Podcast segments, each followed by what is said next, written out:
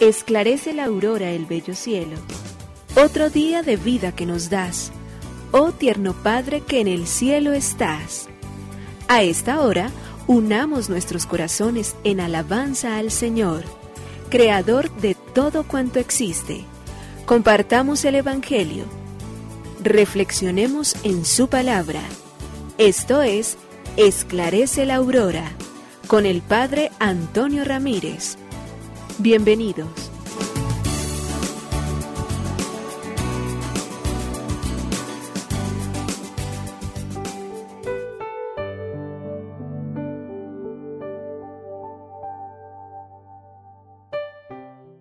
Con muy buenos días, hoy jueves 24 de marzo del año 2022 iniciamos esta jornada mirando a lo eterno y dando gracias al buen Dios por todo cuanto sabe hacer en nuestra propia vida, por la gracia con la cual nos llama entonces a poder saber que en esta gracia suya somos todos los días nuevamente llamados a la vida y por ello sostenidos con su amor misericordioso. En esta máquina maravillosa que Él mismo nos ha querido regalar, que es estos sistemas integrados los cuales permiten que todo, absolutamente todo funcione tal y conforme como Él mismo lo ha diseñado, donde todos y cada uno de nosotros entonces siente que la vida camina, la vida respira dentro de nosotros y nos llena del sentido más profundo, más auténtico. Y por ello le queremos dar gracias a Dios hoy de manera especial por ese sistema digestivo, los intestinos que son los órganos principales de este sistema. Ellos convierten la comida en los nutrientes que necesita el cuerpo. Tienen la tarea entonces de procesar los alimentos que nosotros recibimos y convertirlos en alimento que circula a través del resto de nuestro cuerpo y le envía a través de la sangre entonces para que estemos lo suficientemente bien fortalecidos, para que tengamos salud física, para que podamos cumplir los deberes al cual estamos llamados a vivir y a gozar. Por ello se implican tantos órganos en esta que es internamente una fábrica de procesamiento. Está implicado el esófago, el hígado, el, el páncreas, el intestino delgado, el estómago, el intestino grueso y el recto. Todo ese conjunto de órganos en este sistema digestivo permiten que nosotros estemos bien y que lo que asimilamos y lo que logra entonces nuestro cuerpo recibir como bendición a través del alimento, entonces también se ha desechado en aquello que no nos sirve. Es una bendición, es una gracia, es todo el amor misericordioso con el cual Dios nos llama a nosotros y nos regala el don bendito y maravilloso de la vida. Gracias a Dios por este sistema digestivo, gracias a Dios por esta central que sabe acumular fuerzas y a través de ella entonces repartir fortaleza y gracia para poder hacer siempre muy bien hechas absolutamente todas las cosas. A Dios nuestra gratitud inmensa, diciéndole, gracias Creador del universo, oh Padre nuestro que en el cielo y en la tierra estás. Nos unimos a la Iglesia Universal que ora. Esclarece la aurora el bello cielo, otro día de vida que nos das. Gracias a Dios, Creador del universo, oh tierno Padre que en el cielo estás. Nuestras voces unimos al concierto que el universo eleva ya en tu honor. Desde la tierra al cielo más profundo, tierno Padre magnífico Hacedor, conserva nuestras almas sin pecado, a nuestro cuerpo da fuerza y salud y nuestra mente ilumina piadoso con un rayo benéfico de luz. Por nuestra amada patria suplicamos, por la iglesia elevamos oración, por nuestros amados padres y familia, siempre dichosos los hagas tú, Señor. En tu santo nombre, comenzamos este día de vida que nos das, haz que lo acabemos santamente, oh Padre nuestro que en el cielo estás.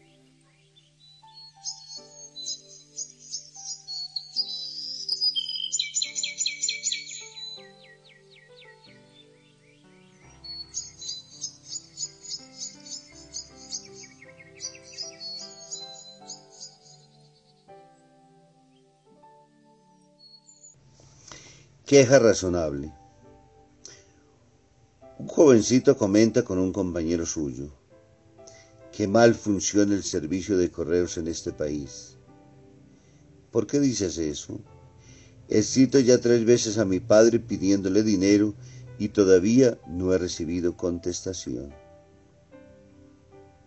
Con toda certeza el problema no era de correos.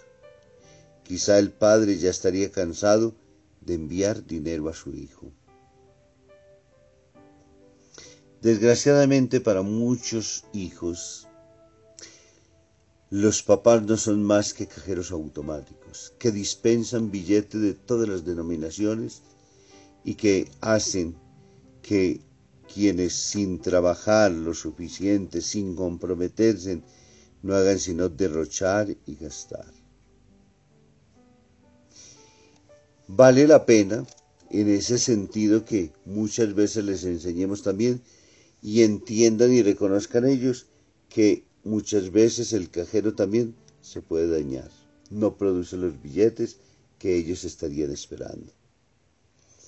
Eso les enseñaría y eso les daría el valor de que cuando no se trabaja, de que cuando no se tienen los recursos suficientes, hay necesidad de vivir privaciones, de darnos cuenta que entonces no todo lo podemos remediar tan fácilmente con el solo hecho de tocar una tecla y de dar un enter. Y con, ella, con ese enter entonces ya saber que tenemos platica en el bolsillo para gastar como a nosotros se nos antoje.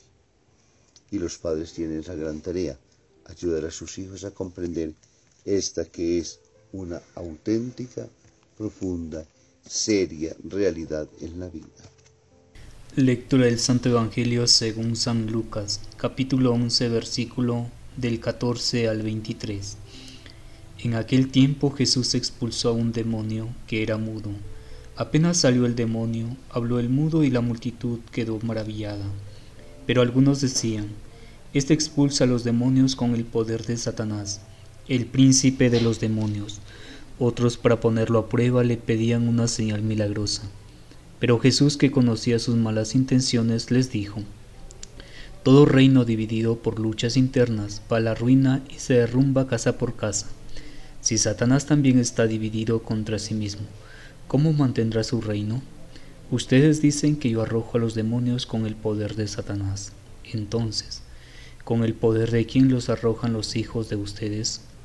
Por eso ellos mismos serán sus jueces, pero si yo arrojo a los demonios por el poder de Dios, eso significa que ha llegado a ustedes el reino de Dios. Cuando un hombre fuerte, bien armado, guarda su palacio, sus bienes están seguros, pero si otro más fuerte lo asalta y lo vence, entonces le quita las armas en que confiaba, y después dispone de sus bienes. El que no está conmigo está contra mí, y el que no recoge conmigo desparrama. Palabra del Señor. Gloria a ti, Señor Jesús. El Evangelio hoy nos va comentando Lucas entonces cuando nos dice de que Jesús estaba echando un demonio mudo que había dejado a un hombre sin posibilidad de hablar. Y cuando el demonio sale del hombre, pues lógicamente él recupera nuevamente el habla. Pero esto produce un asombro impresionante que en vez de agradecer, de bendecir, de suscitar en el corazón de todos un agradecimiento extraordinario, lo que hace tristemente es entonces terminar por poner a murmurar a la gente diciendo lo que no debería decir. Que Jesús echa a los demonios con el poder de Belcebú. Jesús mismo dice, pero qué poco entendidos son ustedes. ¿A dónde ha llegado la torpeza y el odio que me tienen? ¿Cómo no son capaces de comprender ustedes que todo reino dividido va obligatoriamente a la ruina? Si queremos triunfar, si queremos salir adelante, si queremos caminar, necesitamos unirnos lo suficientemente fuerte y mirar siempre hacia adelante. Lo hemos visto y lo contemplamos todos los días a nuestro alrededor. Encontramos gente que finalmente entonces divide, enemista. La campaña durante estos días que está en puntos álgidos nos enseña con toda tranquilidad esta situación, esta condición de la naturaleza humana frente a la cual debemos luchar denodadamente como lo hace Jesús. En dos formas de actuar. La primera, no permitir que los aplausos terminen por hacerlo creer y sentir superior de lo que Él es. Ni las críticas, ni las murmuraciones, ni los chismes terminen entonces también por paralizarlo. Jesús tiene claro el objetivo, a dónde va. Sabe bien él que su misión es complacer a su Padre, no complacer al mundo. Y sabe que su misión es salir siempre al servicio de sus hermanos, sin importar lo que ellos finalmente digan. Y por ello obra en contra de los demonios, frente a toda posesión demoníaca, frente a toda situación adversa, nos hace a nosotros entonces y nos pone en relaciones con los cuales nos está diciendo que su gracia, que su misericordia y su ternura es superior a la mezquindad de los hombres, a las divisiones, a los chismes mal fundados, al querer paralizarnos, al no permitir que obremos en virtud de los demás, a querer vivir buscando los milagros como espectáculo pero no como una forma real y clara en la cual, creyéndole a Dios, viven verdaderamente como hijos, o vivimos como hijos, como dice la cartilla, mejor el plural que el singular, y mejor incluidos todos que creernos algunos que estamos ya salvados y que somos superiores a los demás. Conciencia también precisamente de que el demonio entra, llega, y se instala sin pedir permiso. Él no es tan educado como nosotros lo pensáramos, aunque algunas veces trata de ser demasiado caballero e intenta hacernos pasar lastimosamente cosas malas por buenas. Jesús nos da discernimiento y criterio también para poderlo hacer con toda autenticidad de vida. Por ello entonces que este Evangelio del día de hoy nos impulse a caminar como hijos de la luz, nos ayude a buscar la gracia infinita del Dios bueno que nos ama, que nos permita reconocer y tener los ojos en Jesús y caminar siempre hacia Él y luchar contra todas las acechanzas del mal que en nuestra vida quieren obrar, paralizarnos y dejarnos mudos, que no hablemos, que no demos testimonio, que no contemos las maravillas que Dios hace en nuestra propia vida. Que nos bendiga el Padre, el Hijo y el Espíritu Santo. Un muy feliz día.